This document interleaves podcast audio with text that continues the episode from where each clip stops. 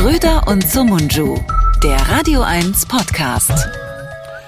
Hey Leute, herzlich willkommen zu einer neuen Ausgabe von Schröder und Sumunju. Eine Folge, die wahrscheinlich, wenn ihr drauf wartet, wenn ihr eingefleischte Fans seid, ein kleines bisschen später zu euch kommt. Warum? Weil wir heute brandaktuell aufnehmen. Nicht am Montag wie sonst, sondern am Dienstag, am Erscheinungstag selber.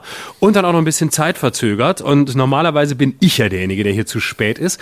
Aber heute ist mein lieber Freund Serdar Sumunju ein bisschen zu spät gekommen. Also gewaltig zu spät, was ich sehr schön finde, weil mich das von meiner Last und meiner Schuld befreit, sonst immer der zu sein, wegen dem die Aufzeichnung verschoben wird. Hallo mein Freund.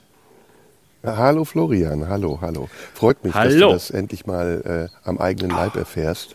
Ja, es ist ein, äh, ja, ist ein schönes Gefühl. Ich habe aber dafür wirklich schöne Gespräche mit unserem äh, sehr geschätzten Redakteur Cedric geführt in der Zeit, in der du nicht da warst. Ähm, weil man, man kann vielleicht sagen, ähm, du bist in einer anderen Zeitzone und äh, hast noch nicht Ja, gewusst, tatsächlich. wie spät es in Deutschland ist. Und ich sag nur so, wir sagen nicht, wo du bist, aber das Geile ist, du bist irgendwo, wo es eine Stunde früher ist als hier. Und da hast du, haben wir schon geschrieben, wo bleibst du denn? Ja, wir haben doch, wir haben doch 10.30 Uhr gesagt. Und bei dir ist halt 9.30 Uhr und du hattest nicht drauf, dass es dir eine Stunde früher ist. Herzlich willkommen in unserer kosmopolitischen Welt, mein lieber Kölner Spießbürger, der keine anderen Weltzeitzonen je kennt. Wo wir schon überall aufgezeichnet haben, wenn die Leute das wüssten. Ne? Das Ah, ist Wahnsinn. echt irre. Wirklich, in Betten drunter, äh, in, Ja. in, in Häusern, draußen, äh, irgendwo am anderen Ende der Welt. Aber schön, dich zu hören. Ja. Hast du die Meldung mitbekommen diese Woche? Über Welche? Uns? Die eine einzige? Ja, aber es ist eine sehr erfreuliche. Und zwar haben wir einen enormen Zuwachs an Zuhörern. Und da hat der RBB eine Pressemeldung drüber rausgegeben, dass wir 30.000 mehr hatten als üblich. Letzte Woche? Nee, nach Sommer. Es sei- nach Sommer rapide angestiegen. Habe ich mich sehr darüber gefreut. Und da müssen wir uns bei unseren Zuhörern bedanken auch, oder? Ja. Vielen Dank, dass, dass ihr da seid, dass ihr äh, rege zuhört, dass ihr euch rege beteiligt, dass ihr auch schreibt. Mir könnt ihr ja schreiben über Instagram. Ich habe viele Nachrichten bekommen von äh, Handwerkerinnen und Handwerkern. Du hast es aber auch drauf angelegt. Echt. Ah, aber wirklich. Äh, und ich habe ja letzte Woche von meinem Sofa erzählt und äh, habe wirklich äh, sehr, sehr schöne Nachrichten bekommen. Also danke, danke, danke. Ich habe sie alle gelesen und ähm, es äh, gab viele Nachrichten, die natürlich berechtigt darauf hingewiesen haben, äh, dass wir einfach seit Jahren in Deutschland eine Tendenz haben, dass alle studieren müssen, was übrigens wirklich ein Problem ist, ähm, weil viel zu viele Leute an die Unis wollen. Die Unis sind riesig voll, jeder will irgendwie einen Abschluss haben und scheinbar scheint es kein würdevolles Leben mehr zu geben ohne Studienabschluss oder mindestens ohne Abitur. Und äh, dieser, dieser, diese Tendenz wird sich natürlich durch die ganzen Drohneneltern noch viel mehr verschärfen, weil ja jetzt ist noch viel mehr ähm, der Anspruch an Kinder, die heute groß werden, dass sie bitte Wunderkinder zu sein haben, dass sie zukünftige Mensa-Mitglieder sind, das ist dieser Hochbegabtenverein und dass sie, und dass sie überhaupt äh, mindestens Abitur machen, wenn nicht studieren, aber man, es muss nicht jeder Abitur haben, es muss auch nicht jeder studiert haben. Es gibt auch ein sehr ähm, gutes Leben ohne Abitur und vor allem man kann einfach auch ganz tolle Berufe machen, die erstens dringend gebraucht werden und zweitens sehr erfüllend sein können, wenn man nicht so ein ähm, handwerklicher äh, und äh, Praktikabilitätsdepp ist wie ich. Für mich wäre es nichts, aber trotzdem. rausgeredet. Wieso? Wieso? Ich muss es Oh. Naja, ja nicht gut. machen, wenn ich es nicht kann. Ja, aber die Suada versteckt ja nur deinen äh, abgrundtiefen Hass gegen Handwerker, den die Leute Überhaupt sofort nicht. erkannt haben. Das stimmt gar nicht. Das ist nicht wahr. Im Gegenteil. Nein, Nein, das habe ich auch gesagt. Bewunderung. Ich, im. Bewunderung. Ich habe, ja, ich habe großen Respekt davor, weil ich es nicht kann. Ich finde ganz viele Leute ganz toll, die viel können, was ich nicht kann. Und ich kann vor allem sehr viel nicht. Das ist das Entscheidende. Ich kann sehr viel, viel mehr kann ich nicht, als äh, ich kann. Das möchte ich mal sagen. Und Mhm. äh, das Problem ist das, dass das Handwerk viel zu schlecht bezahlt wird. Hat hier äh, Zenius Minimax zum Beispiel geschrieben. Also wirklich ganz, äh, ganz viele, ganz viele Nachrichten, für die ich sehr, sehr dankbar war. Und es hat mich niemand beschimpft, dass ich äh, äh, ein blöder, arroganter Sack bin und dass ich das selber lernen sollte. Was auch richtig ist, dass man das nicht getan hat, weil das wäre hoffnungslos. Ich würde einfach sehr, sehr viel zerstören. Und das will ja auch Ja. keiner. Jetzt, ähm, ich wollte irgendwas sagen, jetzt habe ich es schon wieder vergessen, ich werde alt. Ähm, wir können uns ja eine neue Sparte aussuchen. Jetzt hatten wir schon Hotels, Handwerker, Taxifahrer hatten wir auch schon. Hm. Was noch ein? Taxifahrer? Ich glaube, ja, du hast mal eine Eloge beziehungsweise eine Hassrede zu Taxifahrern gehalten. Wir könnten noch, Kollegen hatten wir auch schon. Hm, ja, bleibt eigentlich nichts mehr übrig, außer uns selbst. Außer wir Ja, selbst, außer uns selbst. Außer uns selbst. Ich finde auch Taxifahrer toll. Also solange, solange sie, sie freundlich sind und den, und den Weg kennen, finde ich das gut. Ja. Es gibt übrigens eine Tendenz, dass viele Taxifahrer nach Navi fahren. Da bin ich immer enttäuscht. Ich, ich gönne ihnen das, aber ich finde immer, ich mag ich mag es, wenn Taxifahrer ähm, fahren ohne Navi. Und einfach, weil das sind immer auch die, die die Schleichwege kennen. Und das mag ich an Taxifahrern. Das unterscheidet sie von mir oder, nee, ich darf ja gar nicht fahren, von mir oder meiner Mutter. Äh, wenn die fährt, die fährt immer auch nach Navi, aber Taxifahrer, die ohne Navi fahren, machen mich auch sexuell sehr an, stimulieren mich sehr. Interessant, du kannst ja eigentlich nicht viel. Ne? Also du, du fährst nicht Auto, du hast keine handwerklichen Fähigkeiten, du spielst kein Instrument, du redest am, am Stück. das ist scheiße. Das ist die letzte Folge unseres Podcasts. Ich bin, ich bin, ich bin identifiziert. Ich, ich bin Nichtskönner, identifiziert. Dummschwätzer. Ich, ich bin eine Randbegabung, die nichts anderes kann, außer vor sich hinlabern. Und wenn ich dich und unseren Podcast nicht hätte, dann säße ich in fucking Panel-Shows, in denen ich, äh, in denen ich losen Stern würde, weil ich noch nicht mal, Stern weil ich noch nicht mal viel wissen würde, sondern in irgendwelchen Quizshows sitzen würde und kniffeln würde und alle würden mich ausstechen. Sogar Elton würde mich ausstechen, stechen, ohne Probleme, weil ich einfach wirklich gar, gar nichts kann, außer daherlabern. Dieser Podcast ist für mich die Lebensrettung. um das einmal zu sagen, es ist Lebensrettung und Lebensversicherung. Deswegen darf der auch nie aufhören. Bitte, Nein, nein. bitte, Nein, Richard ja- David, du darfst mich nicht verlassen, weil sonst ich Also- kann doch nichts. Ich kann doch nichts. Ja gut, aber das Einzige, was du wirklich hast, äh, oder eines der wenigen Dinge, ist Humor. Und du weißt ja, dass ich das nicht ernst meine. Aber es ist wirklich auffällig. Du kannst auch nicht kochen, ne? Es ist auffällig. Wie bist du eigentlich so im Bett?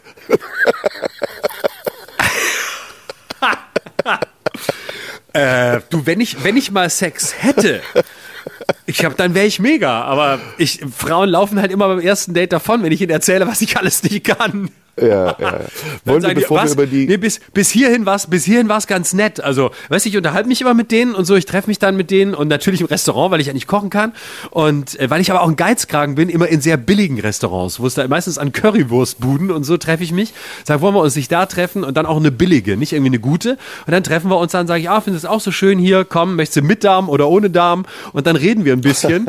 und äh, dann äh, mache ich irgendwie drei Adorno-Zitate hintereinander und verkaufe sie als meine eigenen. Suche immer eins raus, das ich im Podcast noch nicht verbraten habe, was mittlerweile schon schwer wird. Und dann erzähle ich die und dann gucken die mich an und so. Und dann, ich kann, kann sehr gut flirten, muss ich sagen. Und äh, das kann ich sehr gut. Ich kann schön, schön schöne Augen machen.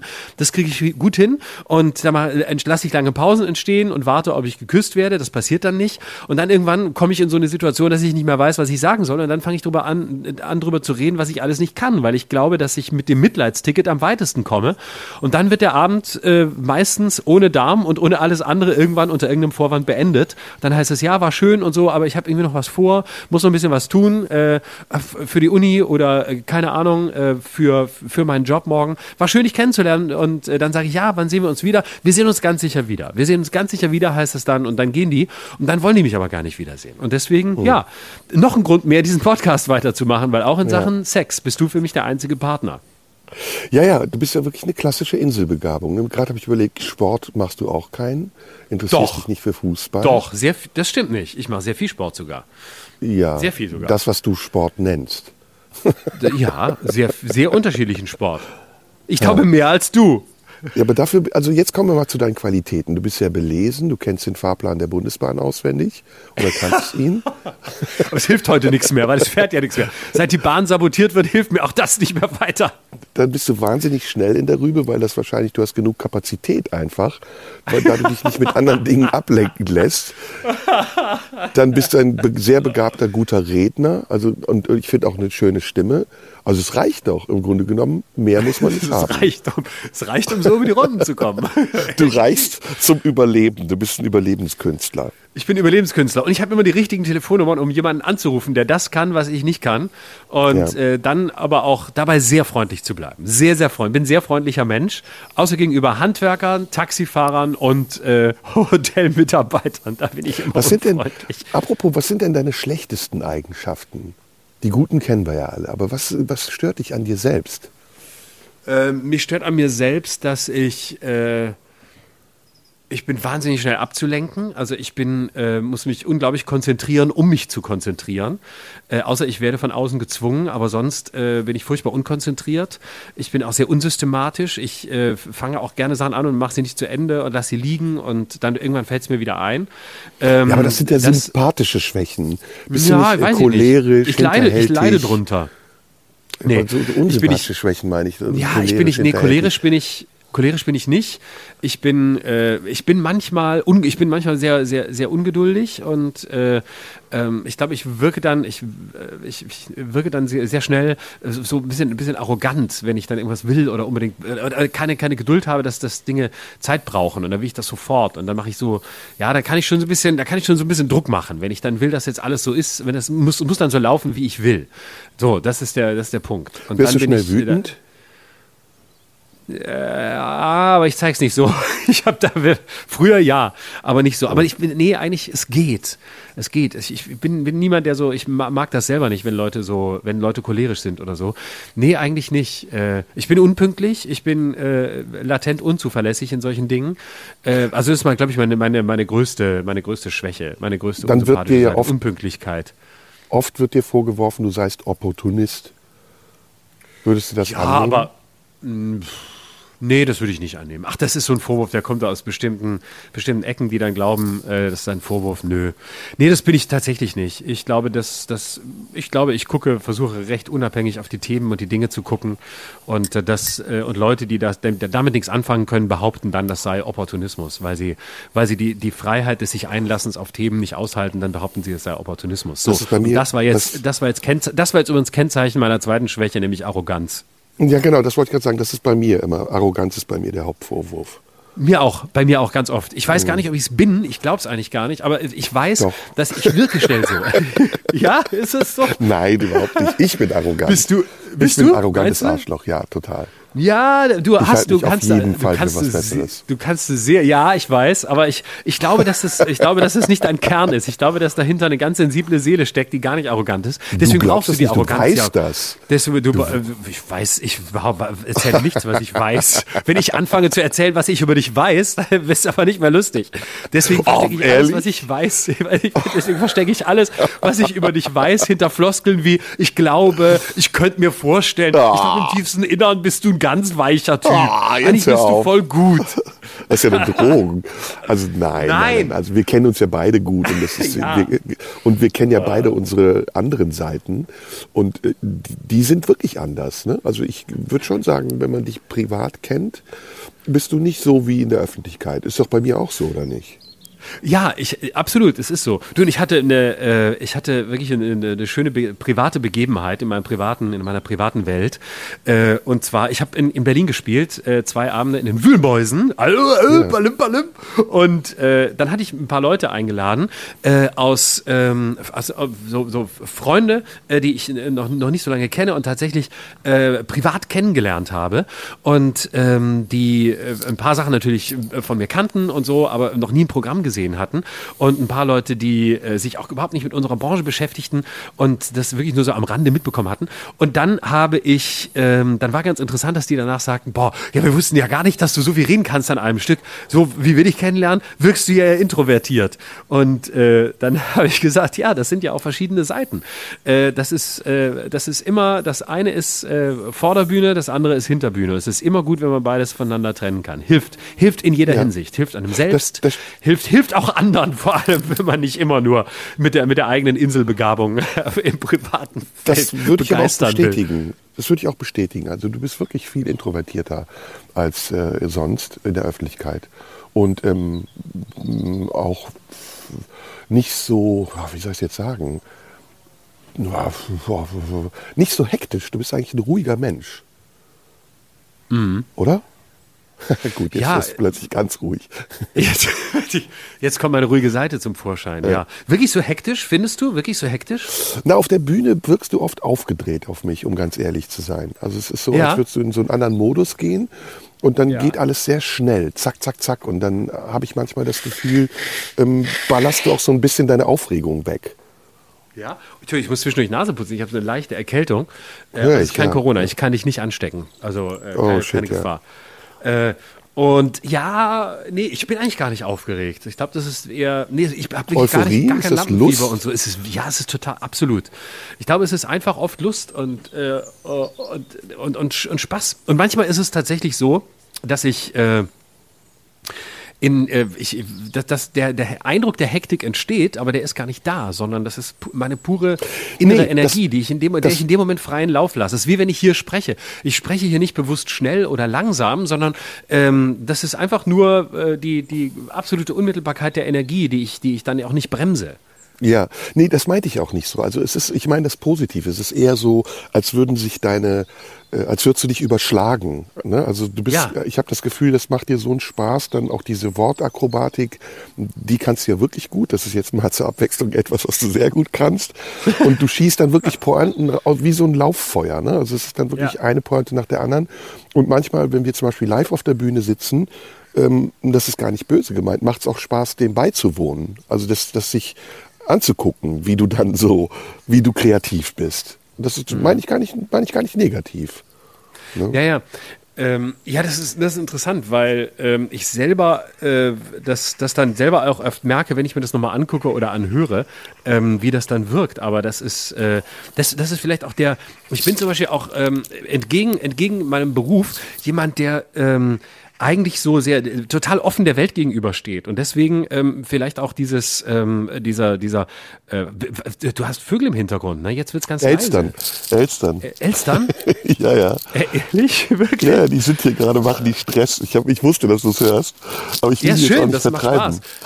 Bei mir vor meinem Hotel in Mainz, wo ich mal wieder bin übrigens, äh, wird übrigens wird gebaut. Und Cedric, unser Redakteur, hat mir in der, in der Dreiviertelstunde, in der wir uns unterhalten haben, bevor du kamst, ähm, hat gesagt, das ist sehr laut, ich sollte hier mal das Fenster zumachen. Und äh, jetzt habe ich zugemacht, jetzt hört man bei mir leider keine Hintergrundgeräusche, sonst hätten wir ein schönes Musikbett bestehend aus äh, Kreissägen und Elstern drunter legen Ja, können. ja. Aber was ich sagen wollte ist, ich bin eigentlich so jemand, äh, weil du auch Opportunismus gesagt hast, wenn, wenn mir jemand irgendwas erzählt, äh, dann bin ich auch äh, gar nicht so jemand, der dann erstmal mit, der negativ reagiert. Es gibt ja Leute, denen erzählst du was oder die haben, oder du hast einen Gedanken und teilst den mit. Und dann gibt's Leute, die reagieren da so, ja, nee, hä? Kann mir vorstellen. Was? Wo? Nee. Äh, Ist, ist anders oder ist nicht so. Weißt du, so Leute, die alles direkt negativ bewerten oder mal widersprechen wollen, einfach um widersprochen zu haben. Und äh, ich habe in der, in, in der unmittelbaren Auseinandersetzung oder im unmittelbaren, äh, in der unmittelbaren Menschenbegegnung überhaupt gar kein Bedürfnis, irgendwas abzulehnen, sondern ich sage ja, ah, interessant, aha, warum ist es denn so? Ah, toll. Und ich bin eher schon spontan begeistert. Äh, aber das hat nichts damit zu tun, dass ich, dass ich irgendjemandem nach dem Mund reden will oder das sofort teile, sondern weil ich einfach denke, ja geil, warum sollte man die Welt nicht auch so sehen? Warum sollte es nicht auch so sein? Also mir, mir fehlt diese, diese negative Energie, obwohl ja mein Beruf eigentlich einer ist, genau wie deiner, der ja ähm, von der Ästhetik des Negativen lebt. Also wir leben ja davon, dass Dinge schiefgehen, dass Dinge äh, w- nicht geradeaus gehen, dass, dass, es, äh, dass es Ecken gibt, dass es Kanten gibt, dass Leute Fehler machen und so weiter. Oder dass, dass Dinge unvollständig sind, dass wir verzweifelt sind, dass wir wütend sind, dass wir uns ärgern. Das ist ja ein wichtiger Motor dieser Arbeit. Aber eigentlich bin ich bei ganz vielem so total positiv und denke, ach, ach interessant. Ne? Also wie wenn du mir was erzählst, dann warum soll ich jetzt erstmal in die Opposition gehen? Ich finde, es gibt viel zu viele Leute, die viel zu negativ an Dinge herangehen und schon äh, nach zwei Sätzen irgendwie was runterreden oder skeptisch wirken. Und das will ich einfach nicht, äh, weil, weil ich finde, man nimmt sich damit so viel Lebensqualität. Und dann denken aber Leute gleich, ich würde per se zustimmen. Das ist aber nicht so. Häufig finde ich dann im Nachhinein ganz viele Dinge, die ich daran nicht teile oder nicht gut finde. Aber das kommt dann eben im, im zweiten Schritt und nicht gleich im ersten.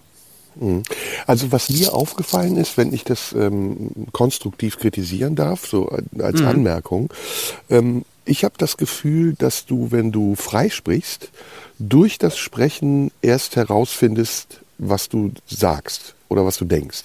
Also es wirkt nicht so vorbereitet, als hättest du Statements, sondern du sprichst sozusagen drauf los, sozusagen 1 zu 0 für dich.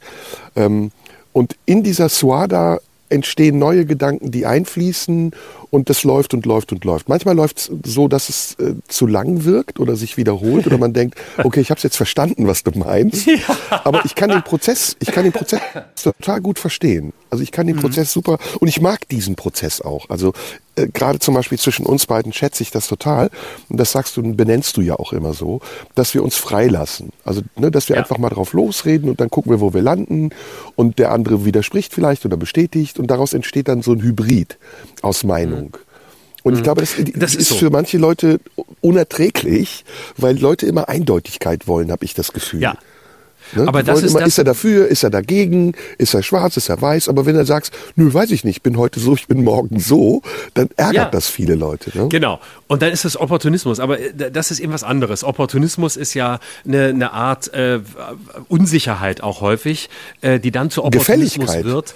Genau. Und äh, aber häufig liegt, ich glaube, es liegt ganz viel Unsicherheit auch drin, weil man das Gefühl hat, man möchte gefällig sein, man möchte ge gefällig, da sind wir, genau. Man möchte gefallen, man ist vielleicht nichts wert, wenn man nicht bedingungslose Anerkennung für das bekommt, was man denkt oder sagt oder wie man ist. Und deswegen äh, ist man opportun und äh, versucht dabei zu sein, versucht dazuzugehören, etwas zu sagen, was möglicherweise ankommt. Das kann taktische oder sogar strategische Motive haben, aber es kann auch einfach nur das Motiv haben, dass man unsicher ist. Und das, was du sagst, stimmt. Also das ist äh, das Privileg dieses Podcasts und nur dieses Podcasts, dass ich genau das hier mache. Dass für mich hier oft gilt, woher soll ich wissen, was ich denke, bevor ich gehört habe, was ich sage. Und ich finde das auch richtig. Und du bist aber herzlich eingeladen, mich zu unterbrechen, wenn es zu ausführlich wird oder wenn, oder wenn ich anfange, mich zu wiederholen oder du es verstanden hast. Aber ich finde das Spiel der freien Assoziation, ähm, ja. finde ich ganz essentiell, äh, weil in dem Moment wirklich Gedanken entstehen. Und bevor wir ja. Robert Habeck beim Denken zugucken, möchte ich, dass man lieber mir beim Denken zuhört. Ja, typisches Beispiel für das, was ich eben meinte. Du hast geredet, bis die Pointe kam. Und die saß dann. Aber ich habe eine die Frage. fällt mir aber auch spontan ein, tatsächlich. Ja, ja. Ich würde nie was vorbereiten, würde mich hier nie hinsetzen und denken, oh, ich schreibe jetzt drei Witze auf und ich habe noch drei Gags übrig, die lasse ich hier einfließen. Das würde ich nie machen. Ja. Was hier an Witzen entsteht, entsteht, weil es da ist. Ja, ich habe eine Frage. Ähm, oft ist es ja so, wenn wir hier die Sendung machen, dass wir im Nachhinein mit uns alleine nochmal über das Gesagte nachdenken und sich dann daraus nochmal eine neue Position entwickelt, die sich mhm. ja auch aus dem Gespräch ein bisschen entfernt und vielleicht sogar dem widerspricht oder das bestätigt, was man gesagt hat. Aber es wird auf jeden Fall solitärer. Also es wird nicht mehr in Abstimmung mit dem anderen und deswegen geht man auch keine Konzessionen ein, sondern man bleibt alleine mit dem, was gesagt wurde. Jetzt ist mir aufgefallen, wir beide sind seit kurzer Zeit wieder in Social Media unterwegs. Du, mhm. ähm, glaub auf Facebook und Instagram und ich und auch Twitter. Glaub, auf und Twitter bist du auch, genau. Ich bin aus Twitter ja raus, nach wie vor. Mhm. Mhm. Und ähm, das ist eine Frage zugleich und eine Feststellung an dich. Ähm, mir ist aufgefallen, dass du in deinen Tweets und in diesen kurzen Statements, die du abgibst, extremer bist. Also du bist da eindeutiger und du ähm, hast, ich glaube, was über Precht geschrieben oder, oder mhm. hast Precht irgendwie erwähnt. Ähm, mhm. Ist das, jetzt kommt meine Frage, ist das ein anderes Stilmittel? Also wagst du dich mehr zu provozieren, weil du sagst, ich muss da Dinge zuspitzen, muss sie vielleicht sogar offen lassen oder kontrovers sein? Oder ist das eine Meinung, die sich dann entwickelt hat und zu der du mehr stehst? Also ähm, das ist wahrscheinlich beides. Ähm, äh, es ist nicht immer so, äh, bei, äh, dass ich da so bin, aber es ist natürlich viel mehr auf Pointe hin äh, gemacht, gedacht und geschrieben. Es ist ja nicht freie Assoziation. Ähm, ein bisschen eher näher am, an, der, an, der, an der Bühnenshow, wenn ich, wenn ich eine Show mache, wo ich mir auch vorher überlege, was ich sage. Da ist natürlich auch einiges improvisiert und da passiert auch jeden Abend was anderes und oft fallen mir die besten Gags einfach auf der Bühne ein und ich bereite sie gar nicht vor. Aber das hat natürlich, es hat eine andere Zuspitzung, das ist richtig. Ähm, und es hat natürlich dadurch auch eine andere Provokation. Das, ja. Lass mich ganz kurz einhaken, weil da fällt mir ein Beispiel ein.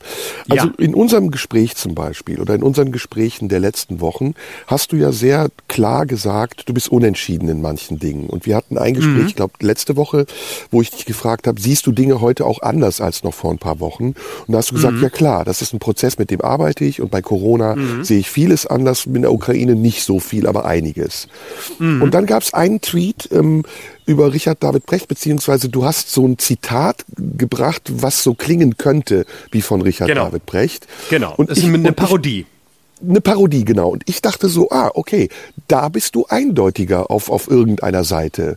Und das habe ich nicht verstanden, ohne es zu kritisieren. Ich finde, das ist Mhm. ein gutes Recht, in jedem Medium auch anders zu agieren.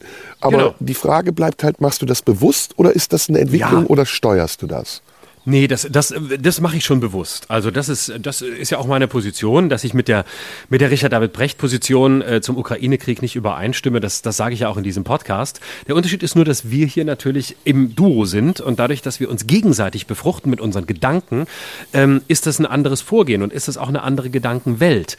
Ähm, bei, in, den, in den sozialen Medien versuche ich natürlich schon ähm, pointierter zu sein. Sagen wir so. Das heißt nicht unbedingt, dass es extremer ist. Es kann manchmal provozierender sein. Es ist manchmal parodistischer. All das, was ich hier nicht tue. Weil wenn ich das Gleiche hier machen würde oder mich so äußern würde, dann wäre, dann würdest du sagen, ja, schön, schöne Pointe, danke. Ähm, genau wie ich es umgekehrt sagen würde. Aber dafür sind wir beide ja nicht hier. Sondern wir entwickeln unsere Gedanken im Prozess. Und trotzdem glaube ich, dass ich äh, in den sozialen Medien nichts mache, was ich nicht hier auch so vertreten würde. Es ist le letztlich nur ein anderes Medium. Wir sind hier im Dialog und da bin ich im Monolog und da versuche ich natürlich stärker auf eine Pointe hinzuformulieren. So, bevor Also ich das wir- zum dritten Mal sage. Ja, na klar, wir haben bevor also ich hier- mich wiederhole. Ich glaube, das äh, beschreibt es eigentlich ganz gut. Wir sind ja hier Work in Progress. Das heißt, wir malen zusammen ein Bild. Und das, was du ähm, auf Twitter machst, das ist ja ein fertiges Bild. Das ist ja nicht mehr Work in Progress, sondern du zeigst etwas Fertiges. Und ich glaube, deswegen habe ich dir diese Frage gestellt. Daraus entsteht vielleicht der fälschliche Eindruck des Opportunismus, weil der Betrachter denkt, du wärst auf der gleichen Ebene unterwegs. Dabei bist du beim Tweet auf einer komplett anderen Ebene unterwegs.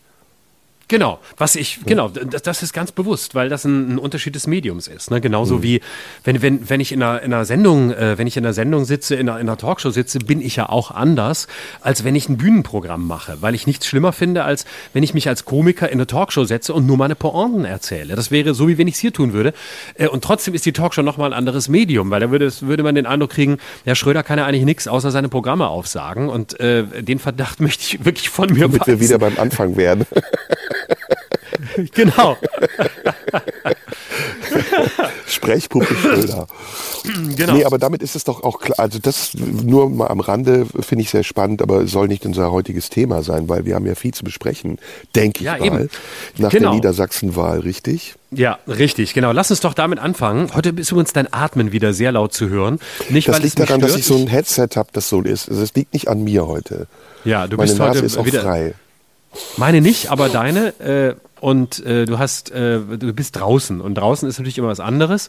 Äh, und da, da sitzt du jetzt auf deiner, auf deiner Gartenbank in einer Zeitzone Ja. eine Stunde vor unserer Zeit. Das heißt, vieles von dem, was ich schon weiß, weißt du noch gar nicht.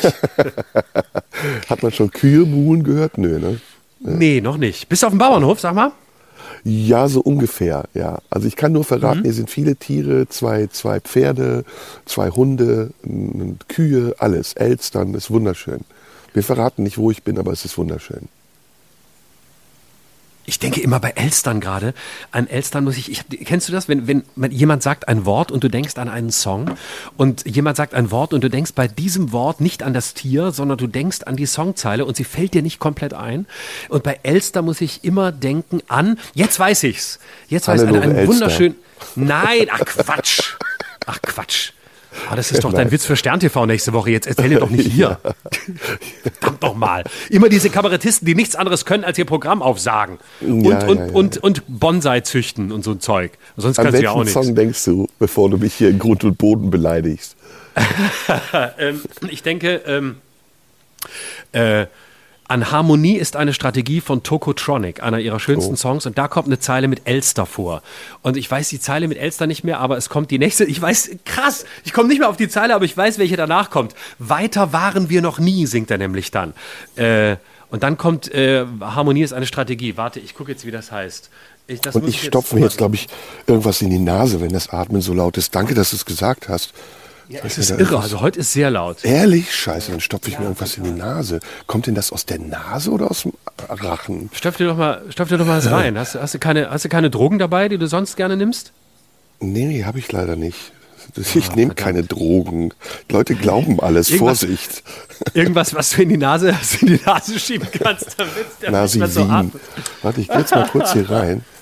Nasentropfen vielleicht. Nasentropfen vielleicht. Ich, ja, ich muss mal kurz mit Klopapier. Ach, das ist aber, ich lese so lange mal die, die, die, ich lese so lange mal die, die Lyrics von Harmonie ist eine Strategie vor, weil es ein wirklich sehr poetischer Song ist. Mhm. Als wir wiederum nicht wussten, was zu tun, wohin sich wenden, liefen wir stundenlang umher, auf den Alleen und am Ende. Boah, das klingt, als würdest du umziehen gerade. Ja, ja, ja kamen wir zu einem Fluss, dessen Lauf uns dorthin führte. Die ganze Poetik meines Songs. Oh, jetzt, jetzt hat Cedric dich leise gedreht. Sehr gut, sehr gut. Jetzt kann ich in Ruhe meinen Song vorlesen. Ich fange nochmal an. Aber jetzt ist es noch lauter, weil jetzt ist meine, ich habe jetzt Klopapier in der Nase und jetzt atme ich ja total laut durch den Mund. Ja, probier mal, vielleicht hört man es nicht so. Ich lese weiter. Hm kamen wir zu einem Fluss, dessen Lauf uns dorthin führte, wo wir noch nicht gewesen sind. Es schien zumindest so. Wir verspürten leichten Schwindel, legten uns ins hohe Gras. In der Nachbarschaft von Elstern. Weiter waren wir noch nie. Harmonie ist eine Strategie. Wahnsinnig schöner Song, wie man über, übrigens überhaupt mal die Band Tokotronic mal wirklich lobend erwähnen muss. es gibt wenige Bands, von denen ich Fan bin, aber von denen schon. Die finde ich Ach, super. War ich auch schon bei Konzerten. Hamburger Schule, ne?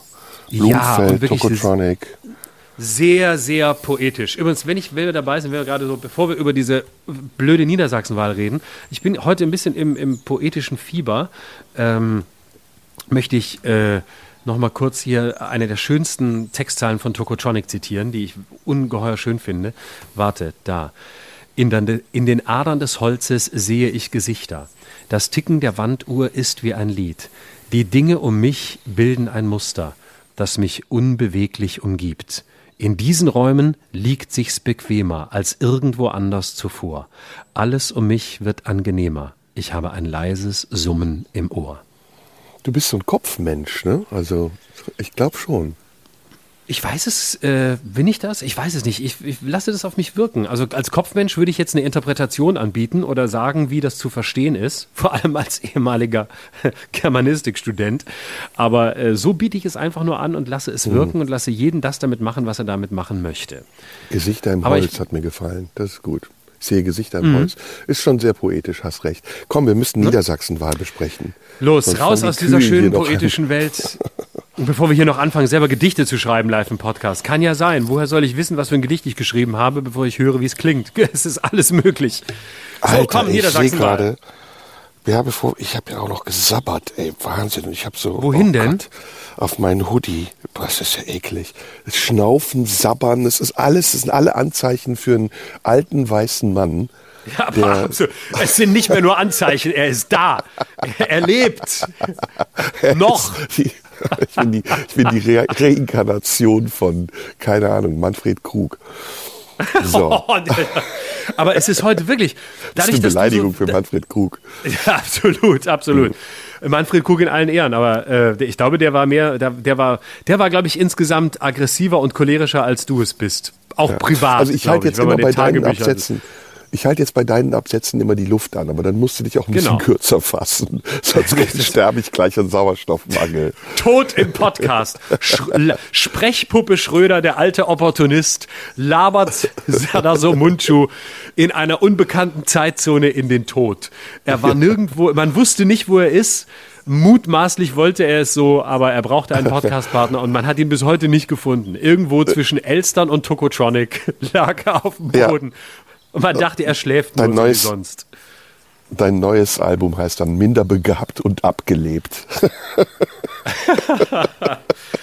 Sag mal, dadurch, dass du da draußen bist und äh, auch heute wir so später anfangen, äh, kommt bei mir so eine, und ich diese, diese Vögel im ganz, in der äh, ganze Zeit im Hintergrund höre, kommt bei mir wirklich so ein Urlaubsgefühl auf. Das ist mir, mhm. ich hab, bin eigentlich so im Arbeitsmodus und bin, seit ich meine Social Media Aktivitäten wieder aufgenommen habe, auf Instagram, Twitter und Facebook, wo ich übrigens überall Schröder Live heiße, seit ich das wieder aufgenommen habe, ist in mir so eine, so eine Arbeitsdisziplin eingezogen. Und ich bin so wirklich rund um die Uhr beschäftigt. Was gibt's noch? Was, was, was findet statt? Und so bin wieder viel mehr im Internet unterwegs und, und gucke auch viel mehr rum auf, äh, in diesen schönen sozialen Medien, in denen wirklich sehr viele sympathische Menschen sind, wie mir jetzt wieder auffällt, seit ich da aktiv bin.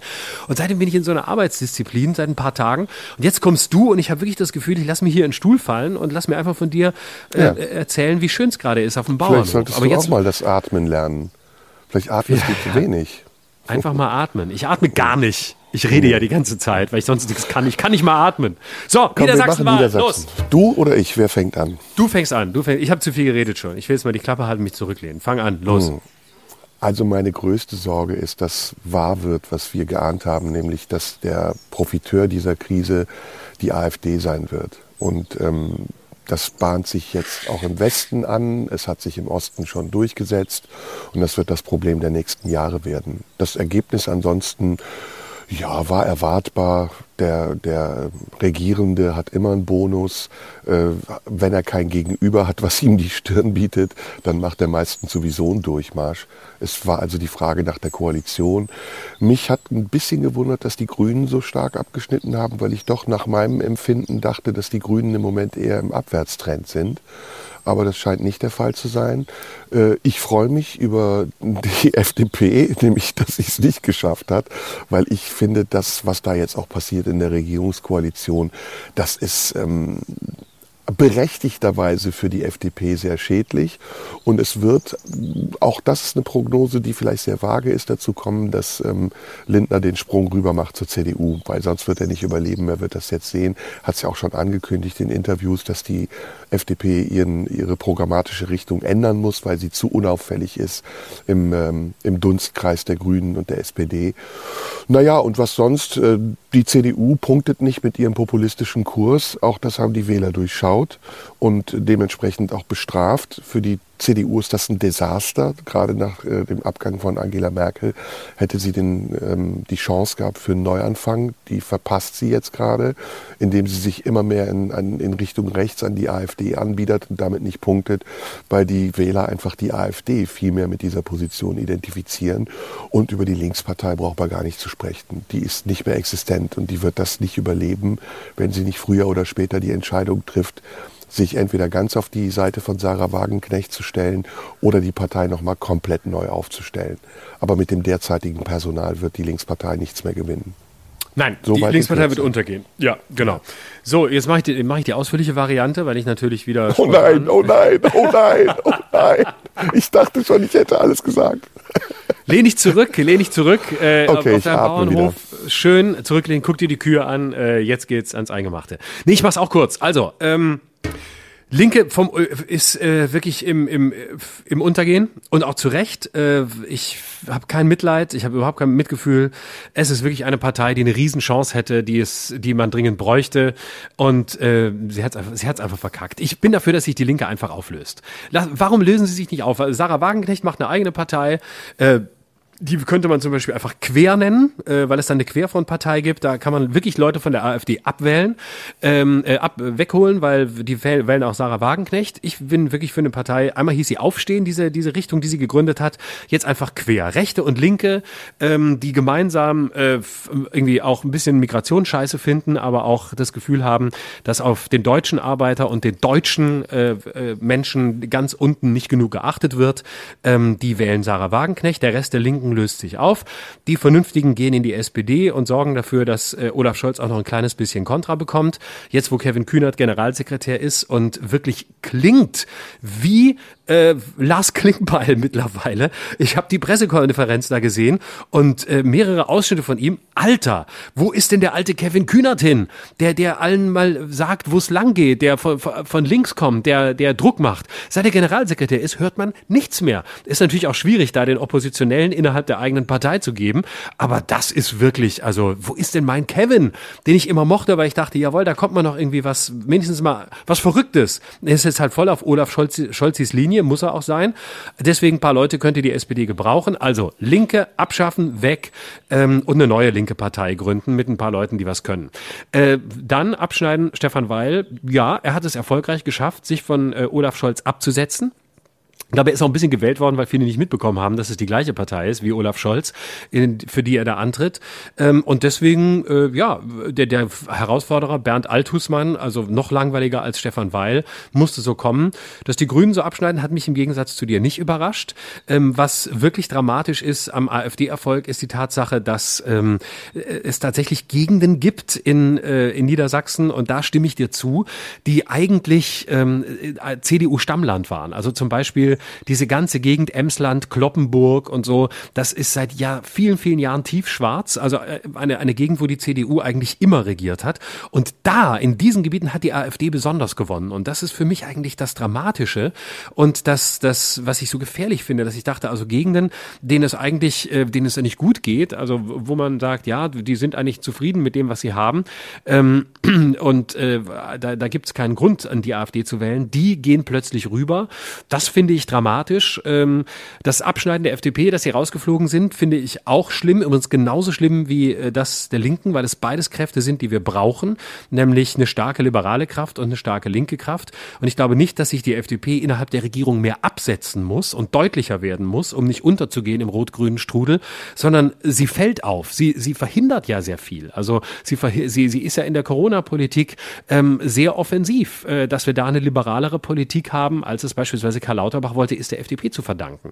Und äh, der Tankrabatt, unvergessen, ist auch ein FDP-Produkt, gegen das SPD und Grüne waren. Das Problem der FDP ist nicht, dass sie nicht sichtbar wird. Das Problem der FDP ist, dass sie einfach so einen Murks macht, dass sie einfach so eine billige Scheiße macht, statt mal wirklich gute liberale Politik innerhalb dieser Regierung zu machen und nicht so einen Quatsch wie den Tankrabatt. Dann müssen sie auch nicht Angst haben, dass sie als linke Partei wahrgenommen wird. Das wird sie nämlich nur, weil man von all den Projekten, die sie so durchsetzt, leider nicht das Gefühl hat, dass sie wirklich wirksam sind und da ankommen, wo sie ankommen sollen. So, das wäre meine Kurzanalyse zu Niedersachsen. Ja, ist eine gute Analyse, sehe ich in großen Teilen ähnlich wie du. Ähm, aber ich würde es gern nochmal anders ähm, aufrollen. Mit einem Blick auf den Ist-Zustand und die Gründe dafür, dass diese Wahlen jetzt so ausgegangen sind oder die nächsten Wahlen wahrscheinlich auch ähnlich ausgehen werden. Ähm, da sind wir vielleicht auch unterschiedlicher Meinung, das kann durchaus sein. Also ich halte die derzeitige Regierung für vollkommen überfordert, immer noch. Und äh, sie reagiert zum Teil im Affekt, manchmal zu schnell auf Entwicklungen, manchmal reagiert sie gar nicht und manchmal kehrt sie auch wieder um und stellt sich nochmal komplett auf. Und ähm, das war bei der Gasumlage so. Konkretes Beispiel, das ähm, ist jetzt auch bei der Debatte um das 9-Euro-Ticket so. Und das ist auch in vielen anderen Dingen so, wie zum Beispiel der Frage nach äh, Waffenlieferungen an die Ukraine und auch in der Corona-Politik wirkt die Regierung auf mich sehr unentschieden, sehr zerstritten und sehr inkonsequent. Und diese Inkonsequenz verkörpert ja am besten auch Olaf Scholz, der mal dies sagt und mal das und mehr auf Umfragen zu achten scheint als auf seinen programmatischen Auftrag, wenn überhaupt ein programmatischer Auftrag existiert. Ich muss gerade lachen, hier sind gerade zwei Hunde angekommen, lustig, die sich hier mit ihren Zungen an mich andrücken, ähnlich wie oh. du sonst. Äh, zwei, wunderschöne Golden Retriever. An welches, an welches Körperteil? Noch nicht an das Entscheidende, aber jetzt gerade nähern sie sich. Ich muss mich also konzentrieren. Schon Aber lange ich wollte ich mit dir, schon lange wollte ich mit dir über Sodomie sprechen. Das können wir vielleicht im Anschluss nach das Niedersachsen tun, weil auch in, auch in, in vielen Gegenden in Niedersachsen, beispielsweise ähm, da, wo die CDU sehr erfolgreich ist und wo wenig Menschen sind, wie etwa im Emsland oder äh, nördlich von Hannover, Großburg-Wedel und diese Gegenden, da ist, wird sehr viel Sodomie praktiziert. Insofern würden ja. die beiden Themen gut zusammenpassen. Oh, oh, oh, das hast du jetzt wieder, naja gut, musst du selber austragen. ähm, ich will da noch Wenn die keinen Humor haben, Pech. Los. Ich, ja, ich will da nochmal weitermachen. Also der Ist-Zustand äh, ist aus meiner Sicht im Moment desolat. Die Regierung ähm, hat einen Auftrag und sie vernachlässigt diesen Auftrag in vielen Punkten und das führt dazu, dass ähm, sich Unmut entwickelt. Und dieser Unmut, der sich dann in Protest ausdrückt, der kommt natürlich denen zugute, die sich auf diesen Zug setzen und so tun, als wären sie die Stellvertreter der ungerecht Behandelten und als wären sie das äh, Sprachrohr der Protestierenden. Das ist mein größter Vorwurf tatsächlich an, an die AfD, dass sie nicht glaubwürdig ist. Ich glaube, die AfD spielt da ein ganz verlogenes Spiel gerade. Ähm, sie wird in sich auch noch mal große Probleme kriegen, wenn der Machtkampf um Höcke ausbricht, der ja im Moment lauert, sich nicht wirklich ganz ins Rampenlicht wagt, weil er weiß, dass die AfD bundesweit nicht regierungsfähig ist, jedenfalls noch nicht im Moment. Also da schenkt ähm, die AfD den Bürgern, finde ich, den falschen Wein ein. Den reinen Wein müsste eigentlich die Regierung den Bürgern einschenken. Und das heißt, dass sie das, was sie infolge des Ukraine-Krieges und den Sanktionen, die sie erlassen hat, nicht nur einfach kaschieren darf und es Entlastung nennt, was ja das Gegenteil ist von dem, was im Augenblick passiert. Es ist ja eine Belastung und zwar eine massive Belastung und dass sie viel mehr auf die inhaltlichen Aspekte setzt und die Solidarität, die sie einfordert, nicht nur durch äh, rigide Argumentationsketten und ein Narrativ bedient, das die Leute dazu zwingt, etwas hinzunehmen, was sie vielleicht nicht verstehen, sondern dass sie auch diesen gesellschaftlichen Wandel, den wir im Augenblick brauchen, weil wir ja nicht nur in einer nationalen Krise stecken, sondern in einer internationalen Krise, in der es um die Neuordnung der Werte geht, den Leuten verständlicher machen muss und auch die Argumentative, die Argumente souveräner vertreten muss und erklären muss. Und das ist im Augenblick das Problem. Ich habe das Gefühl, viele Menschen in diesem Land wissen gar nicht, wofür sie eigentlich gerade sich einschränken müssen oder hohe Rechnungen zahlen oder warum diese ganze Krise eigentlich entstanden ist und wie wir äh, da rauskommen bei sich selbst nicht, aber wie wir da reingeraten sind, das könnte sie mindestens erklären. Und stattdessen ähm, verlieren wir uns weiter in, wie ich finde, sehr oberflächlichen Diskussionen, die uneffektiv sind. Es geht im Moment, glaube ich, viel weniger darum, noch mehr schwere Waffen zu liefern und uns in den Ukraine-Konflikt zu begeben, als darum, den bevorstehenden Winter für die Menschen erträglich zu machen und dafür zu sorgen, dass die Unterstützung sofort dort ankommt, wo sie auch gebraucht wird und nicht nur leere Versprechungen zu machen und dann zu sagen, naja, wir werden am nächsten Tag verhandeln. Wir wissen noch nicht, was dabei rauskommt. Und da, jetzt kommt das Fazit, hätte meiner Meinung nach die FDP eine große Chance gehabt, als ausgleichende Kraft in dieser Regierung auch zu regulieren zwischen SPD und Grüne, die aus meiner Sicht im Moment sich in Extremen verlieren, in extremen Forderungen, die sehr unmittelbar kommen und auch wieder unmittelbar verschwinden. Da wäre die FDP als liberale Kraft wichtig gewesen und diesen Auftrag verpasst sie gerade. Letzter Satz zur Linkspartei sehe ich sehr ähnlich wie du. Auch da könnte jetzt eine Aufbruchstimmung sein, weil Deutschland braucht eine starke Linke die nicht nur aus Linkspartei besteht oder aus SPD, die ja gar nicht mehr so links ist, sondern eher linksliberal. Und wenn diese starke Linke nicht da ist, wenn das, was etabliert ist und in der Mitte der Gesellschaft Stärke demonstriert, immer schwächer wird, dann werden die Ränder stärker und die Protestierenden werden zu Extremen und das Extreme wird zur Gefahr für unsere Demokratie. Und da bin ich, ja, ich denke, da sind wir gleicher Meinung, im Moment, im Moment in einer gewissen Sorge. Weil ich glaube, dass die Wahlergebnisse nur bedingt das widerspiegeln, was an Potenzial da ist, sowohl für Protest als auch für Konsens. Also die äh, Erklärungsbedürftigkeit der Politik sehe ich auch und ich finde auch, und da stimme ich dazu, es wird viel zu wenig ähm, klar erklärt, kommuniziert und zwar ähm, in einer Art und Weise, wie es manchmal Robert Habeck schon vorgemacht hat in der Vergangenheit. Ähm, man kann es auch noch besser machen, das ist zu wenig, insbesondere kommt da vom, vom Bundeskanzler viel zu wenig Impuls, sondern es wird ja. irgendwie so durch, äh, durchgewurstelt und wir machen das jetzt und äh, es wird sich verloren in Floskeln und äh, gerade so ein Technologie Technokrat wie Scholz versucht dann ab und zu eine Nähe herzustellen, indem man dann anfängt mit Begriffen wie, ähm, keine Ahnung, Doppelwumms oder, ja, oder überhaupt Wumms. You never oder, walk alone. Genau, genau, you never walk alone. Es ist doch eine Drohung, wenn mir Olaf Scholz sagt, you never walk alone wo ich denke, nein, ich will ich Olaf Scholz wie so ein Schatten neben mir oder was? Der, also ich, ich will mich nicht von Olaf Scholz beobachtet fühlen, da, da kriege ich Paranoia und da neige ich eigentlich nicht dazu. Was ist das? Oder, oder solche Begriffe, dann bekomme jetzt ist es ein Doppelwurms und du guckst dir dieses Gesicht und denkst, nee, mit dir, du, mit dir will ich nicht wumsen, mit dir will ich auch sonst nichts. Ähm, und du, bist auch nicht der Richtige, um so ein, du, nicht um so ein Wort zu sagen. Warum? Ja, Kanzler, mal, Kanzler, ne? Kanzler Schlumpf Scholz und sein Wankelkabinett tapst sich durch genau. die Regierungszeit. Zeit. Genau es ist wirklich ein Problem, wenn jemand, äh, wenn jemand so ist ähm, wie Scholz, nämlich vor allem ähm, Macht will und Kontrolle will und ähm, zu einer doch mittelmäßigen bis höheren wirklichen Arroganz neigt, ähm, nämlich dem, der gesamten Bevölkerung gegenüber ähm, und sehr technokratisch denkt und offensichtlich handelt, ähm, wenn der dann versucht, plötzlich äh, so, ja, so eine lebendige Nähe herzustellen, dann geht das eben häufig schief. Und dann kommt sowas raus raus. Nämlich dann kommt sowas Technokratisches, das dann oft auch äh, so ein bisschen herablassend, arrogant wirkt, wenn er die Kontrolle mal verliert. Also wenn er dann in irgendwelchen Interviews ähm, wieder Journalisten anfaucht oder irgendwie Nein auf irgendeine Frage sagt. Oder wenn er es positiv wenden will und dann plötzlich versucht, ähm, so anschaulich zu werden und dann vom Wumms oder vom Doppelwumms spricht oder von You Never Walk Alone und dann plötzlich so eine, so eine komische Nähe herstellt, die man aber von ihm gar nicht will. Also äh, das ist halt der Punkt. Er, wenn er einfach nur Technokrat demokratisch verlässlich wäre und äh, ab und zu mal Dinge erklären würde, auch auf eine technokratische Art, wäre das besser, als wenn jemand andauernd versucht, noch irgendwie äh, so sympathisch zu sein oder nah an den Menschen zu sein. Es gibt einfach Menschen, die will man nicht nah an sich haben und Olaf Scholz gehört dazu und es ist sogar okay. Mhm. Ja, aber erinnern wir uns doch nur mal daran, wie Olaf Scholz Kanzler wurde. Ich glaube, er, er, hat selbst nicht damit gerechnet.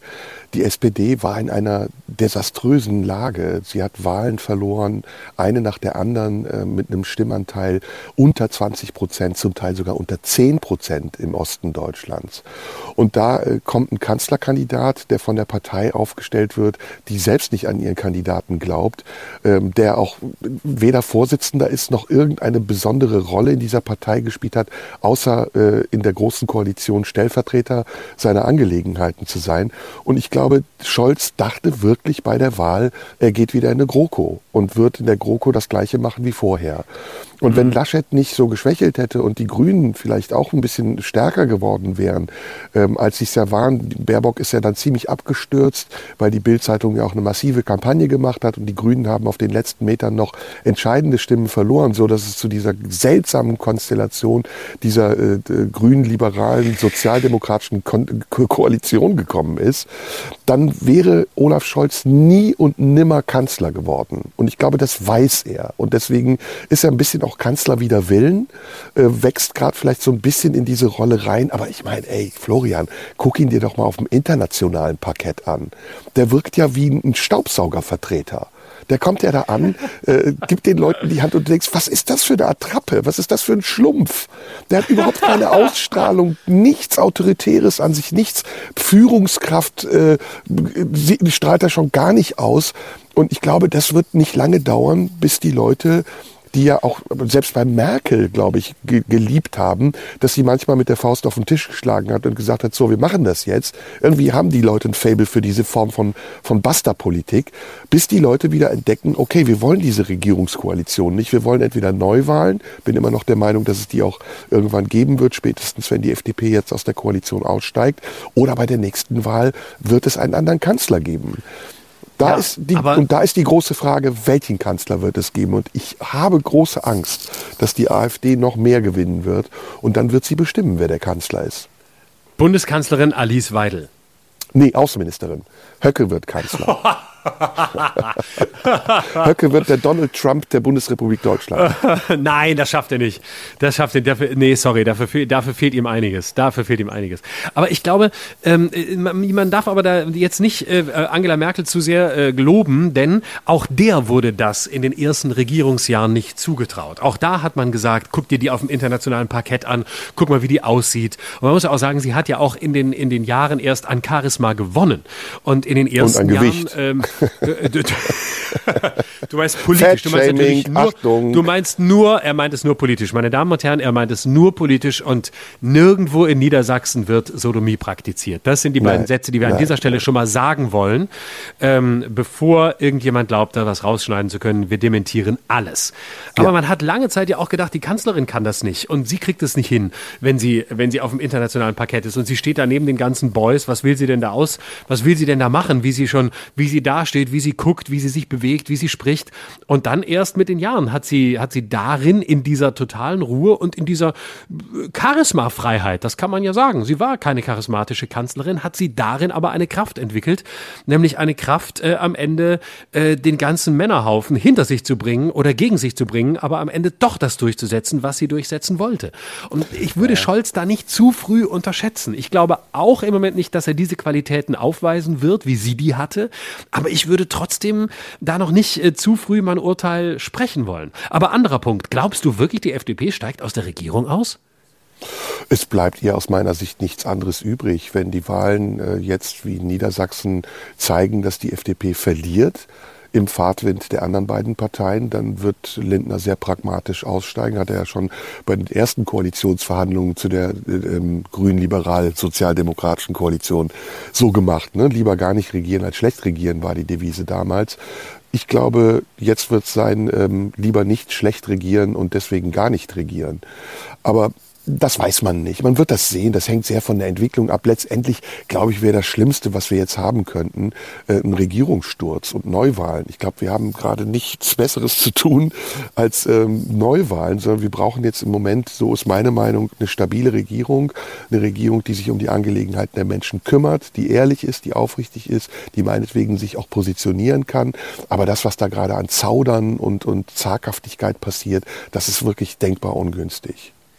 Ich glaube nicht, dass die FDP aus der Regierung austritt. Da bin ich absolut, äh, bin würde ich fast meine Hand für ins Feuer legen. Bin fast sicher, dass es nicht so sein wird. Ich glaube, ja. dass, dass Lindner das jetzt, ähm, äh, um, um sein eigenes Profil zu schärfen und das seiner Partei zu schärfen, als Drohkulisse ein bisschen aufgebaut hat nach den Landtagswahlen, um mal zu sagen, na ja, wir müssen da sichtbarer werden und so und wir müssten und unsere Werte, damit alle ein bisschen merken, dass sie auch noch da sind und, äh, und so ein bisschen, um so ein bisschen nach rechts zu blinken. Aber der weiß doch ganz genau, dass er nicht einfach aus einer Regierung austreten kann, sondern da weiß er, dass seine politische politische Karriere sehr wahrscheinlich beendet ist. Und dafür mhm. genießt er das doch auch als FDP-Chef viel zu sehr, dass er jetzt Finanzminister sein kann und dass er jetzt so viel Macht hat. Er kann ja nicht einfach sagen, so, Hallo CDU, mit denen habe ich keinen Bock mehr. Jetzt machen wir einfach mal weiter. Fritzi Merz, hast du auch Lust? Finde ich auch ganz geil. Und dann machen wir einfach die Koalition, sondern das Oder gibt es gibt Crash und, und, und dann ist die FDP weg. Es kann auch sein, dass es eine Regierungsumbildung gibt, was ja auch nicht ungewöhnlich wäre. Ich finde sowieso die Ressortbesetzung im Moment nicht gelungen. Für mich wäre der bessere Finanzminister übrigens Habeck gewesen und der bessere Wirtschaftsminister wäre Lindner gewesen, was ja sowieso auch eine traditionelle Verteilung dieser Ressorts gewesen wäre. Ich weiß es nicht. Es, äh, die FDP ist eine Wirtschaftspartei. Und wenn die Wirtschaft anfängt zu randalieren, was sie ja in absehbarer Zeit wahrscheinlich auch tun wird, bei den steigenden Kosten und der Inflation, die wir gerade haben, dann wird die FDP einen Teufel tun, weiter auf dieser Linie zu bleiben. Denn das ist ihr Lebenselixier. Und wenn sie ihr Lebenselixier verspielt oder verliert, dann wird sie auf Dauer wieder zu einer 5-Prozent-Partei werden, die um jeden Einzug in den Landtag bangen muss. Und das will Lindner nicht. Lindner will aus der FDP eine Regierungspartei machen eine, die stark ist, stärker als die Grünen. Und wenn er das nicht hinbekommt, dann wird Lindner entweder aus der Koalition aussteigen oder er wird versuchen, neue Regierungen zu finden. Auf jeden Fall wird Lindner nicht aussteigen, da bin ich mir ganz sicher. Nee, das wird er nicht. Aber ich glaube, er weiß, was auf dem Spiel steht und deswegen wird er, wird er weitermachen. Aber ich ja. glaube. Ähm, Warten wir ab, ja, wir werden also, das sehen. Du hast ja zwei Hände. Ja, ja, Eine hast du dir schon verbrannt, dann hast du noch eine zweite übrig. Womit habe ich mir die verbrannt? Nein. Wir Ach so, mit meiner, zu, mit meiner Hand ins Feuer legen. Ja, ja, ja. Ja, naja. naja. Wir haben ja hier immer Prognosen, du liegst ja oft auch richtig, du hast es damals ja bei der Amerika-Wahl auch so gesagt und ich liege manchmal auch richtig. Das ist ja Wesen unseres Podcasts, dass wir uns dann manchmal auch wagen, Prognosen zu, zu machen. Und wenn sie eintreffen, je nachdem, welche Prognose es ist, freue ich mich nicht unbedingt immer.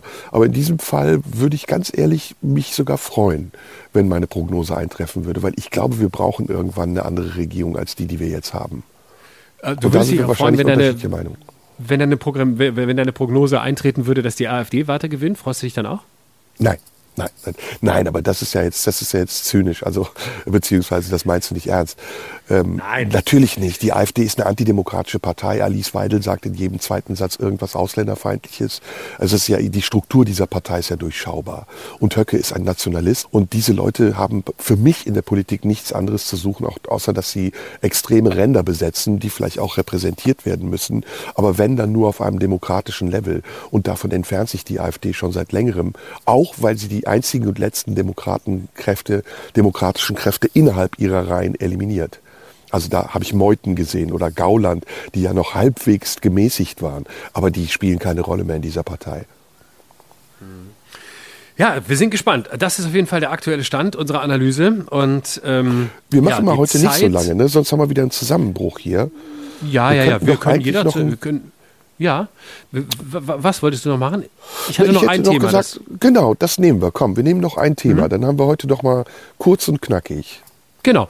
Ich wollte gerne, und das fiel mir tatsächlich vorhin ein, in dem Moment, in dem ich sagte, äh, dass du mich äh, aufgrund dieser, dieser zwitschernden Vögel, die übrigens jetzt weg sind, weil du offenbar aufgrund des Zusammenbruchs deinen Ort gewechselt hast, aufgrund mhm. dieser Vögel ähm, hatte ich wirklich den Impuls, äh, mit dir über das Thema Urlaub zu sprechen, weil ich so, weil du mich wirklich gerade schon die ganze Zeit in so eine Urlaubsstimmung bringst und ich gerade merke, boah, dass ich eigentlich ein bisschen urlaubsreif bin. Also ich merke gerade, dass ich so, boah, wie, wie sehr ich das vermisse, irgendwo zu sein, wo irgendwelche Vögel sind und äh, Hunde an einem rumspielen und, ähm, und ansonsten einfach nur Ruhe und ähm, Freizeit ist. Aber ich habe das gerade nicht. Deswegen die Frage, ähm, was, was ist das eigentlich für dich? Also ohne, dass wir jetzt über den Urlaub sprechen müssen, den du gerade machst. Wie Woher machst weißt du Urlaub? eigentlich, dass was ich Urlaub das? mache? Bloß weil ich in einer Ich anderen davon Zeitzone aus. bin?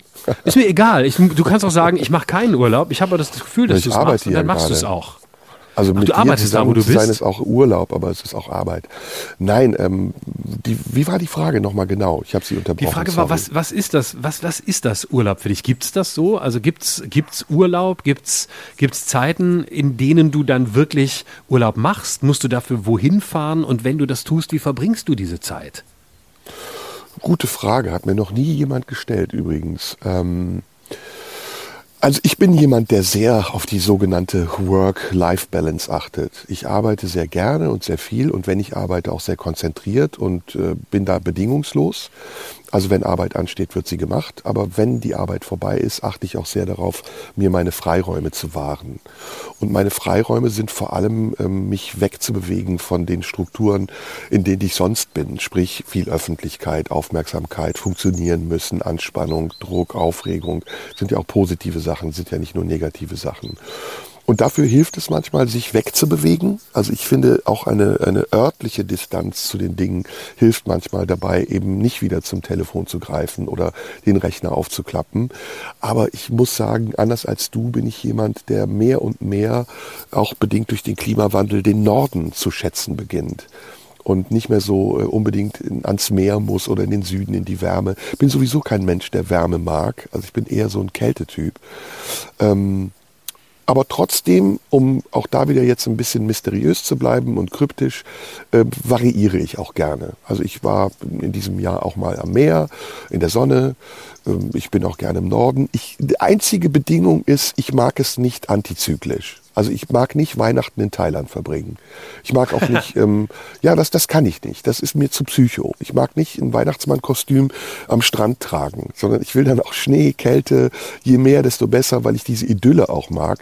Leider gibt's ja in unseren Regionen nicht mehr so viel Schnee. Aber dann finde ich, kann man auch mal in Schnee fahren. Wobei, auch da muss ich eine Einschränkung machen. Ich hasse Skitourismus. Ich hasse es. Ich finde es ich find's ganz schlimm, was da oben auf den Bergen passiert. Ich finde das ganz Ja. umweltfeindlich, dass da Skipisten gemacht werden, Leute da runtergrasen und diese, auch diese Stimmung äh, nach dem Ski, Après-Ski, Jagertee, Horror. Das ist wirklich Mallorca in Weiß. Und ähm, das meide ich. Also wenn, dann versuche ich auch individuellen Urlaub zu machen. Ich mag das sehr. Ähm, zum Beispiel, ich bin, mag sehr Airbnb mittlerweile. Früher mochte ich Hotels und seitdem wir so viel auf Tour sind, habe ich keinen Bock mehr auf Hotels. Ich kotze im Strahl, wenn ich in ein Hotel muss. Ja. Und mittlerweile, das ist richtig eine Wohltat, dann auch mal sein eigenes Essen zu kochen, sich selbst zu versorgen und nicht so luxuriös unterwegs zu sein, wie man sonst. Ich meine, wir sind ja sehr privilegiert. Wir sind ja sonst wirklich luxuriös unterwegs. Wir schlafen in vier, fünf Sterne-Hotels, beschweren uns dann wie die feinen Herren im Podcast darüber. Also das ist ja schon wirklich ein gewisses Maß an Überheblichkeit und Arroganz, muss man eingestehen. Aber dann eben wirklich back to the roots. Deswegen hörst du hier Ja. die Kühe im Hintergrund. Äh, wenn du dann im Urlaub bist, arbeitest du dann auch was oder bist du dann wirklich den ganzen Tag so äh, mit, mit Dingen beschäftigt, die gar nichts damit zu tun haben? Also es gibt ja Leute, die dann wirklich sagen, so, ich bin jetzt weg, ich will nichts hören, ich will nichts sehen, ich ähm, versuche den Nachrichtenkonsum runterzufahren, ich äh, versuche auch ganz andere Dinge zu denken, ganz andere Dinge zu erleben, die sich völlig von dem absetzen, was ich sonst tue. Oder sickert das bei dir so ein und es wäre eher schwierig, wenn du dich dazu zwingen müsstest, wirklich weg von allem zu sein? Weiß ich nicht, ich bin kein Prinzipienmensch. Also ich, ich variiere sehr oft. Ich habe ich hab Urlaube, in denen ich komplett abgeschnitten bin von der Außenwelt. Ich habe aber auch Urlaube, wo ich halbwegs noch arbeite. Manchmal mache ich Urlaub und äh, bin die ganze Zeit auf dem Tennisplatz oder mache Sport wie ein Verrückter. Manchmal mache ich aber auch Urlaub nur, indem ich auf dem auf einer Liege am Strand liege. Das, das ist variabel bei mir. Wenn es einen roten Faden gibt, ist, dass ich gerne spontan Urlaub mache. Also ah, ja. ich bin kein, kein Urlaubsplaner. Ich mag nicht so fünf, sechs, sieben, zwanzig Wochen im Voraus irgendwas buchen, sondern wenn, dann holt man sich einen Flug, fliegt irgendwo hin und orientiert sich dann vor Ort und findet vor Ort heraus, was, was Sache ist.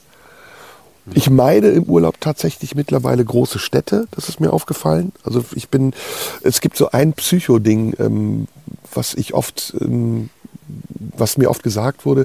Ich mag nicht in so, ähm, welches Beispiel soll ich dir geben? Florenz bin ich dran vorbeigefahren. Mhm. So, eigentlich fährt man nach Florenz, geht in die Uffizien, guckt sich die, die Stadt an. Nee, habe ich gar keinen Bock drauf. Ich mag nicht in so Touristenströmen durch irgendwelche Städte laufen ja, und, ja. und das mit tausend anderen Leuten zusammen angucken. Ich mag zum Beispiel sehr ja. gerne nachts Städte besichtigen. Also wenn alle schlafen, durch Paris laufen oder mhm. ähm, zu Unzeiten eine Stadt besichtigen. Ich habe mal ein Erlebnis gehabt in Lucca. Ich weiß nicht, ob du Lucca kennst, in der Toskana. Nee. Nee. Wunderschöne Stadt, so kreisrunde Innenstadt ähm, aus dem Mittelalter noch. Und da war ich nachts unterwegs und es war ganz eigen. Also es hatte eine ganz eigene Schönheit. Ne? Also das sind so das die heißt, paar du, Punkte. Du, du, du fährst doch immer noch gerne an unbekannte Orte, die du gar nicht kennst. Sehr gerne, aber ich bin kein Fernreisender. Also ich mag, äh, ich war noch nie, weiß gar nicht, Australien war ich noch nie, Thailand würde ich nie hinfliegen, Indien, nein, interessiert mich gar nicht. Also das höchste der Gefühle wäre noch Südamerika, vielleicht Südafrika oder irgendwas. Ich, ich erkläre dir das mal. Das klingt jetzt vielleicht ein bisschen überheblich oder arrogant oder snobistisch. Aber ähm, meine Großeltern haben in Istanbul in einem Slum gewohnt. Also wirklich in so einer Art Favela wie in Brasilien. Und da waren wir als Kinder immer den ganzen Sommer über. Sechs Wochen während der Schulferien. Und das war für uns Kinder schön, weil das sehr einfach und primitiv war. Aber es hat natürlich für uns immer so ein bisschen was von, mh, hm, ja, Geißel gehabt. Also es war nicht unbedingt angenehm, weil da liefen Ratten durchs Klo, es war dreckig, es stank, ähm, wenn man ins Bett gegangen ist, fielen einem die Käfer von der Decke auf den Kopf. Also es war wirklich, man würde sagen, ziemlich ärmlich. Und so wie das ist im Leben, möchte man ja dann, wenn man erwachsen ist oder wenn man sich weiterentwickelt und mehr Möglichkeiten hat, das haben, was man früher nicht haben konnte. Und deswegen habe ich dann eine Zeit lang immer Urlaub in den Bergen gemacht oder wollte so ganz, das war für mich auch sehr exotisch, wollte so ganz ähm, in der Türkei nicht existierende ungewöhnliche Dinge sehen. Also Skihütten gibt es zum Beispiel in der Türkei nicht. Oder überhaupt Schnee, Schnee-Winterurlaub, Kamin, äh, Fondue und so. Aber das hat sich dann auch irgendwann erledigt. Also meine, meine Vorliebe für die Schweiz und Österreich ist wieder zurückgegangen. Und ja, neues Entdecken macht Spaß, aber nicht wirklich immer überall. Mhm. Ja, also ich, ich kann es gut verstehen. Städtereisen sind auch überhaupt nicht mein Ding. Äh, ich finde, ich kann keinem Skigebiet was abgewinnen. Das liegt aber auch daran, dass ich nicht Skifahren kann. Natürlich nicht. Was, warum sollte ich auch das plötzlich können? Oh. Ähm, und auch, auch nicht Snowboard fahren kann und ich will es auch gar nicht lernen. Es ist wirklich der für mich absolut fremdeste Sport überhaupt. Ähm, das liegt auch allein schon daran, dass ich äh, die, die Pisten äh, äh, aus umwelttechnischen Gründen schlimm finde. Da stimme ich dir total zu. Es liegt aber auch daran, dass ich Kälte hasse. Ich bin im Gegensatz zu dir ja ein totaler Wärmefreund. Das heißt, äh, ich würde nie irgendwo hinfahren, wo es kalt ist oder wo Schnee liegt. Das finde ich grauenhaft. Diese alles, was damit zu tun hat, das würde mich quälen. Ähm, deswegen fahre ich auch nicht gerne in Berge, weil ich wirklich nur ganz oben auf dem Berg gerne stehe und alles andere zwischen Bergen äh, fürchterlich finde, äh, weil man einfach keine Weitsicht hat, weil man keinen Blick hat, weil man äh, eingeengt ist. Ich fühle mich dann bedroht von diesen hohen Dingern. Das hat für mich keinen Charme. Ich bin der, ein großer Freund des äh, flachen, platten Lands und äh, ein großer Freund der, des Weitsehenkönnens. Ähm, ich liebe im Gegensatz zu dir den Süden sehr. Ich mag auch immer noch Wärme. Ich bin, weil ich ja Kälte nicht mag, deswegen äh, zieht es mich sehr in den Süden.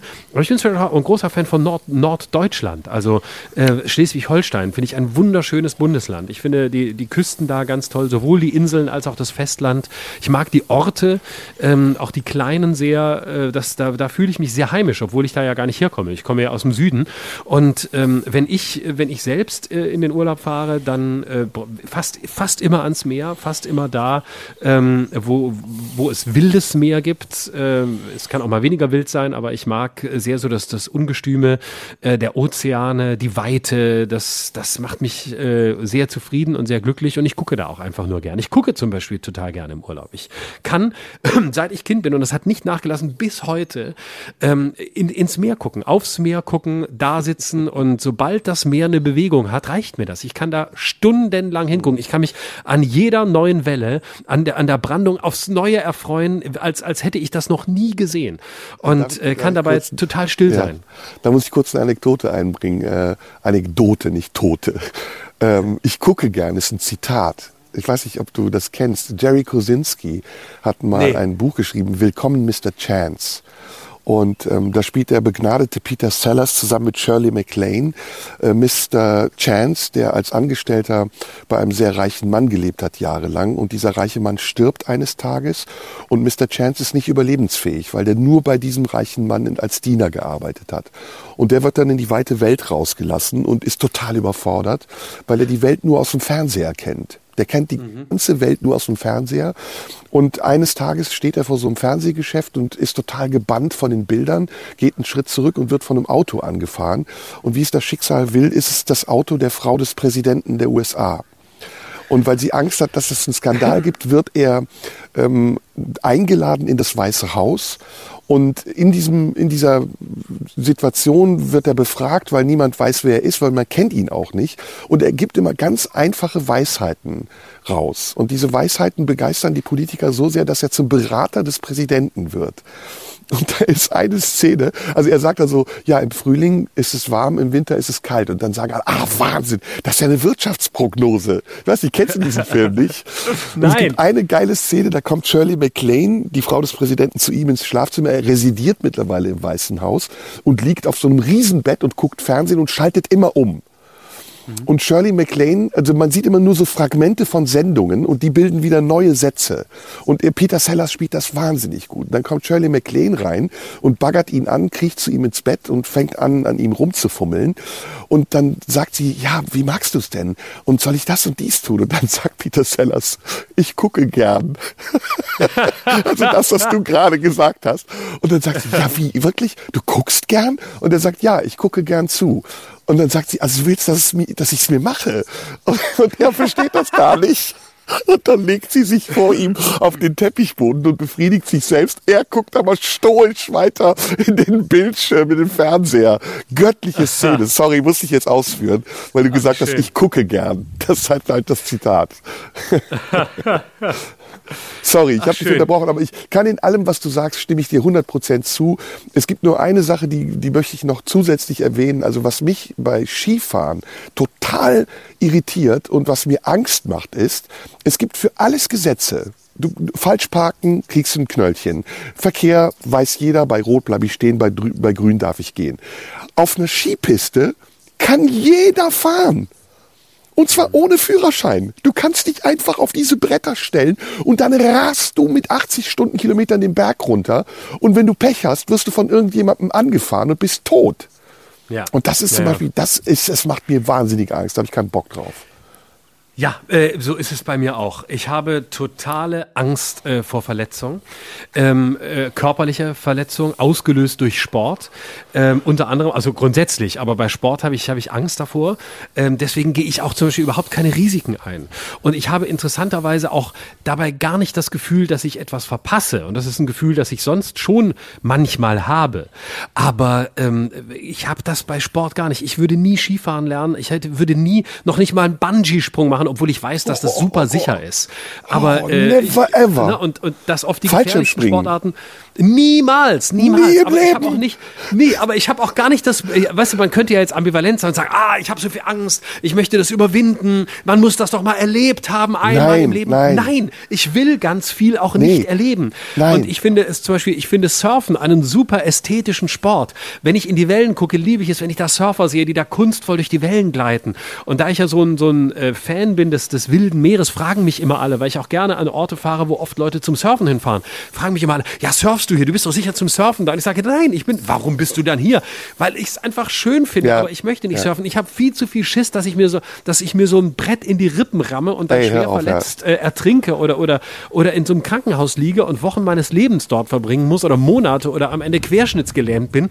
Da kann ich die schlimmsten Höllenszenarien an die Wand malen, wo jetzt wahrscheinlich viele sagen, ja, surf einmal, dann siehst du, wie leicht es ist, wenn man es mal kann und das passiert nicht und äh, das ist sehr unwahrscheinlich. Das glaube ich alles, dass jede Statistik gegen meine Angst spricht, aber sie ist trotzdem da. Ja, und da bin ich ja. wirklich risikoavers, dass es nicht mehr krasser geht. Ja, ich bin auch kein Danger Seeker. Also es ist wirklich. Nee, ich auch nicht. Ähm, also für mich sind das ganz durchschaubare Vorgänge, die mir Angst machen. Ich springe nicht in 4000 Metern Höhe aus einem fliegenden Flugzeug. Das mache ich einfach nicht. Nein. Weil das ist für Nein. mich Todesangst, die ich provoziere. Und ich brauche diese Todesangst nicht. Ich will sie auch nicht besiegen. Ich, ich hab sie einfach. Und, und es gibt auch alle anderen Dinge, die du sagst. Ich bin auch zum Beispiel alles, was sich unter meinen Füßen bewegt. Ich, ich, ich kann wirklich ein paar Sachen gut. Aber was ich gar nicht kann, Rollschuh laufen, Schlittschuh laufen, Nein, ich auch nicht. Skifahren. Nein, nein, nein. Das, sobald sich unter meinen Füßen was bewegt, Surfbrett, irgendwas, fühle ich mich total unsicher. Und ich, ich, ich Mhm. habe auch nicht die Herausforderung, ich sehe die auch nicht. So, ey, geil, wenn du das kannst. Nee, ich will es auch gar nicht können. Ich, ich, will, ich hab, es gibt null Reiz, das Genau. zu können. Genau, genau so geht's mir auch. Genau so geht's mir auch. Ich kann das, Das ist geil, total, ne? total anerkennen, dass Leute genau diese Hobbys haben und dass es toll ist und schön ist. Aber bitte nicht mit mir. Ja. Äh, da bin ich wirklich furchtbar langweilig. Ja. Und ich mache wirklich hier. gern sehr viel Sp aber ich mache so, ich, sehr viel Sport und ich mache mach das auch gerne. Aber ich möchte das dann richtig machen und ich möchte dabei kein Risiko eingehen. Ich lasse mir das zeigen und Ja. will das präzise machen und will auch will, will dabei auch keine Fehler machen, dass ich mir irgendwie was verstauche oder was was kaputt mache oder krümme und so. Da bin ich äh, total Ja. furchtbar ängstlich. Ja, oder hier zum Beispiel. Also Ballsport ist mein Ding. Ne? Ballsport mache ich dir jeden Sport mit, macht, macht mir Spaß. Aber man muss ja irgendwann, also das habe ich jetzt gelernt im Leben, auch einsehen, bestimmte Dinge geben mir, geben mir einfach nichts, reizen mich Genau. nicht. Ich habe ja, Genau. hab ich dir erzählt, letztes Jahr habe ich einen Segelschein gemacht. Ne? Und Mhm. ey, das hat mich so angekotzt. Ich brauche das nicht. Es ist, also ich will jetzt niemandem Unrecht tun, der gerne segelt. Segeln mag total schön sein. Leute können das lieben. Es kann sie, es ist meditativ. Es kann ihnen eine Befriedigung. Äh, Für mich, ich sitze auf dem Boot und ich denke, warum mache ich mir so einen Stress? Es gibt doch einen Motor. Es gibt doch einen Motor. Und warum brauche ich jetzt dieses? Und ständig musst du den Kopf ducken, dann musst du nach rechts, nach links, nach oben, nach unten, musst den Wind lernen. Mach den Motor an, fahr geradeaus. Das ist doch total easy. Ja, ja, auch das, auch das kann ich total gut nachvollziehen. Ich wäre sofort, ich bin super gern auf dem Wasser und ich glaube, ich habe ja auch, ich kann ja nicht, noch, das kommt ja auch noch dazu. Ich kann ja noch nicht mal Auto fahren. Ich habe ja noch nicht mal einen Führerschein. Ich habe ihn auch nie gemacht.